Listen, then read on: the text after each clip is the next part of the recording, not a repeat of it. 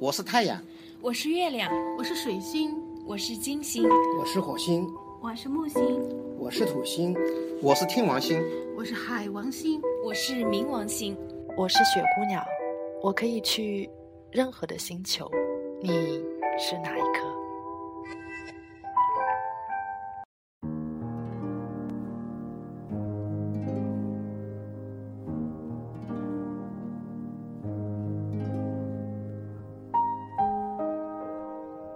亲爱的听众朋友们，大家晚上好，欢迎收听雪姑娘电台。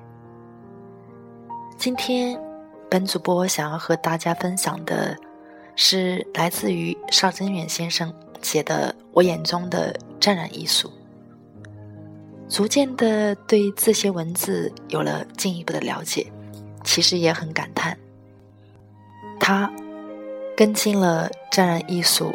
长达五年之久的时间，写下的关于艺术的评论，让我的内心升起了一丝丝的温暖和感动。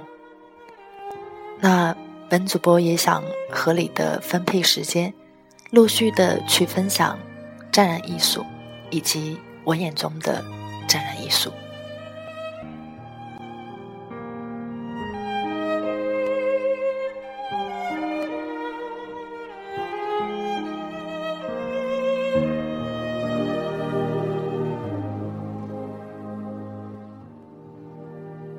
坐拥山城，凭沾染水墨。他拥有全天下的每一座山峰，也拥有大地上的每一条河流。只要他愿意，他可以将自己的居所建立在任何一个山谷之中，在那里，他可以抛开一切红尘俗世，醉心于日出而作、日落而息的。农耕生活，闲来无事时，抚琴一曲，任它高山流水，任它云聚云散。认识湛然，是一次偶遇，更是一次机缘。关于这个故事，留给后人们去猜测吧。我还是言归正传，谈谈湛然的水墨。第一次见到湛然的水墨山水，是在苏州西山明月湾的湛然美术馆。一下子被眼前的这些气势磅礴的大幅画作所震撼，同时也对自己的信息闭塞感到汗颜。在苏州这么久，竟然没有发现这样一位杰出的艺术家。在欣赏湛然画作的同时，我逐渐感受到一些艺术家们的浅薄和平庸。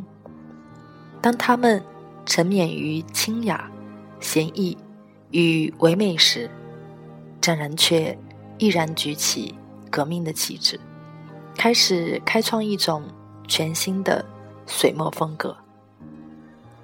我在每一幅作品面前都驻足良久。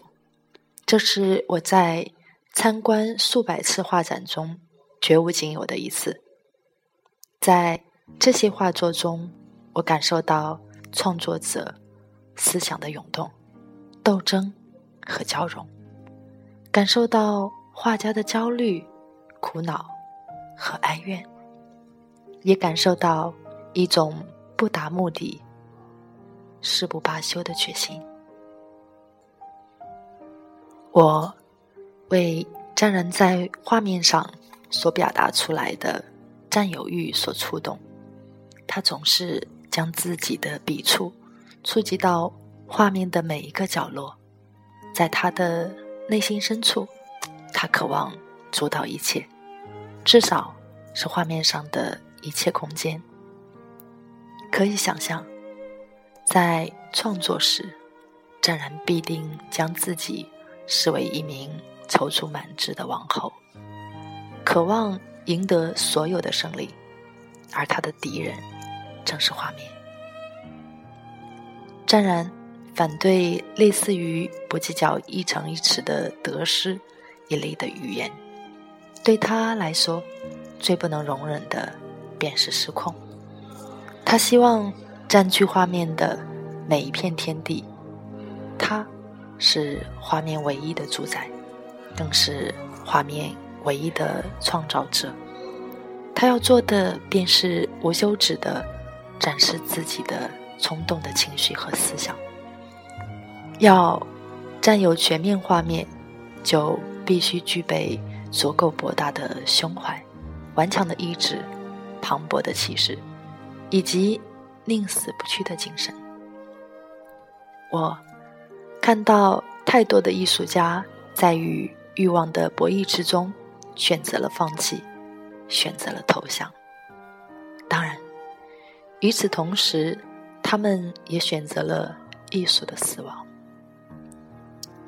在战人的画面中，我看到了他的一次又一次抗争，他的每一次抗争都取得了胜利，因为对他来说根本就没有失败可言，因为每一次失败只会激发他再一次的奋力反抗，直到取得胜利为止。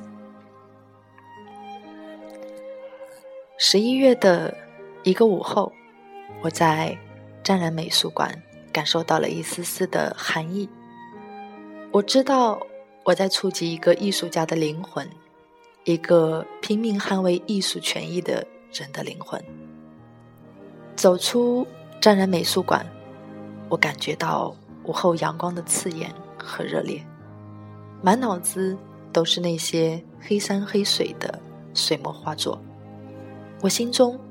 唯一的愿望，便是见识一下这位拥有千山万水的水墨之王——傅抱石、李可染、黄宾虹、刘海粟、赵无极、吴冠中。看着沾染的水墨山水，我的脑海中不断的浮现出这些艺术大家的名字。淋漓磅礴的水意，浸湿着整个画面。一大片幽暗宁静的山林，这是傅抱石。连绵不绝的山脉，走势纵横交错，蜿蜒千里，万山尽染。这是李可染。零碎中带有秩序，苍茫中富有生机。草率中渗透匠心，这是黄宾虹。色彩绚丽，笔法自色，胸怀千山万水，看似无痕，实为有意。这是刘海粟。远看惊心动魄，近看奥妙无穷。这是赵无极。随心所欲，无拘无束，心随意动。意由心生，这是吴冠中。或许湛然无意融汇众大家之长，但是在冲动、急切、不知节制的表达中，他自然的表达出了这些大家们的特色。事实上，我觉得这样去解读湛然的水墨，是对他艺术思想的一种伤害。因为我相信，湛然更希望湛然水墨就是湛然主义的绘画，而与他人无关。一幅画就是一个思想，一组画就是一片思想。面对湛然的水墨山水，我只能这样说：讨论思想，我会不由自主地进行一个分类。那是全人类最自然的分类，性别分类。无论掩饰的多么高明，男性与女性总是有着本质的差别，尤其是在思想领域。作为一名男性，沾染的画面中充满了一个成熟男人的大度、从容和自信。但是我们知道，当一个男人没有到达孔子所谓的知天命之年时，必定仍然会带有矛盾、焦虑、忧郁，湛然也不例外。于是，在大度、从容、自信之外，他总是迫不及待的渴望征服画面。当遭受助力时，他会表现出忧郁、焦躁，甚至是绝望。他会展现出一片黑色的海洋。他会告诉你，他死后将埋葬在这片狭小的山谷之中。而这就是男人，一个真实的、自相矛盾的男人，一个活在自信与自卑边缘的男人。正是这样一个男人，征服了所有的山山水水，开创了一片属于自己的水墨天地。当我们讨论思想时，总是显得有些稚嫩和茫然。或许，对于人类来说，讨论思想原本便是一种多余。正如米兰昆德拉所说：“人类一思考，上帝就发笑。”如果真的是这样，我想湛然一定希望上帝大笑不已，直到笑断了气。我对太极图有着。莫名的爱好，我很喜欢它所折射出来的空间感受。黑就是白，而白也是黑，黑白交融，构成了一个互融、互通又相互支撑的两个空间。它预示着世界只有两个空间，一正一反。同样。在一幅画面中，也只有两个空间：黑的空间与白的空间。湛然的水墨，自然离不开这样两个空间。可是，当人们站在他的作品面前时，通常会感受到一种说不出来的压抑感和膨胀欲。因为湛然会给你太多的墨色，而仅仅留下一两个类似于用来透气的窗子的白。你可以将它们想象成夜空中的点点星光。其实，黑与白的对峙，并不在于面积的大小，而在于气场的强弱。有时。往往一点白色可以征服一大片黑色，正如在漆黑的夜晚，哪怕是遥远山村中的一丝灯光，也会给找路的人很大的希望一样。在湛然的水墨画中，他总是会巧夺天工般的留下一些类似于漆黑夜晚中的。灯光一样的白，它们构成了画面中流动的气息，像风轻轻穿越群山，像雾淡淡笼罩群山，像烟漂浮在群山之中。正是它们，使得黑山黑水中的一切有了生机。丛林在晃动，鸟儿。在鸣叫，树叶在簌簌下落，鱼儿在逆流而上，在湛蓝的水墨面前，每一次我都能感受到一股使我难以喘息的气流。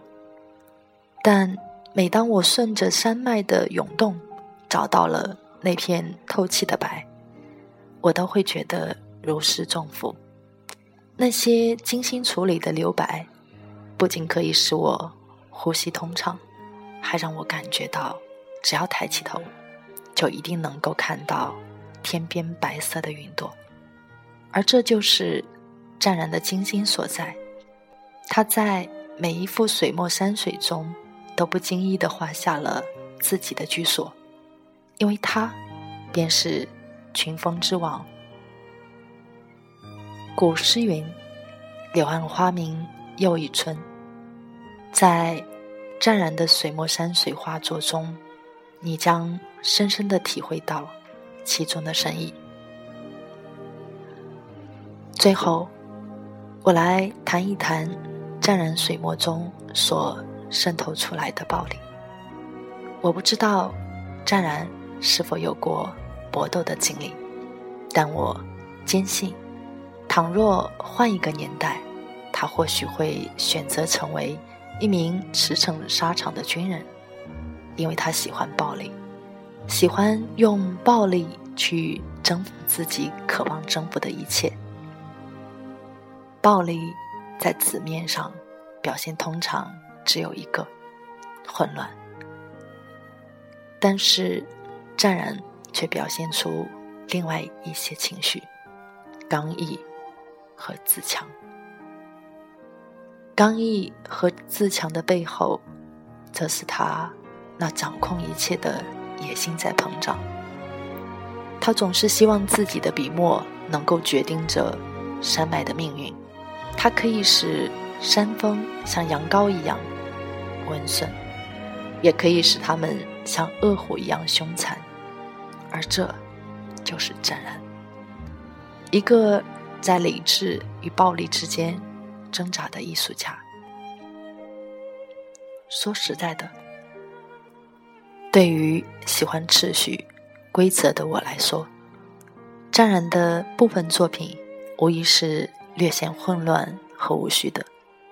但是，我知道，一个艺术家表达情感和思想时的冲动和急促，更了解一个艺术家在自己的天地中。主宰一切的霸道和武断、冲动、急促、霸道以及武断，通常会为画面带来混乱和无序。但大思想正是在这样的混沌之中产生的，脱离了这种混乱，艺术将不再是艺术。这一切，无论是在高梗。还是在梵高的画作中，我们都可以一目了然。或许在很多人看来，艺术需要节制，需要冷静，需要修饰。可是这一切对于一名真正的艺术家而言是可笑的，更是可悲的。当一些人将艺术当做一门。精巧的手艺，他们便已经退化了，成了玩弄艺术的二流子。而在我们所处的这个时代，这是一个商业过度发展而导致艺术庸俗化的年代，更加需要真正的艺术家出现。所以，湛然的出现，无疑是对整个艺术界的冲击和碰撞。那些披着艺术外皮、招摇撞骗的伪艺术家们，你们应该注意了。二零零九年十二月十一日晚，少宇与木读。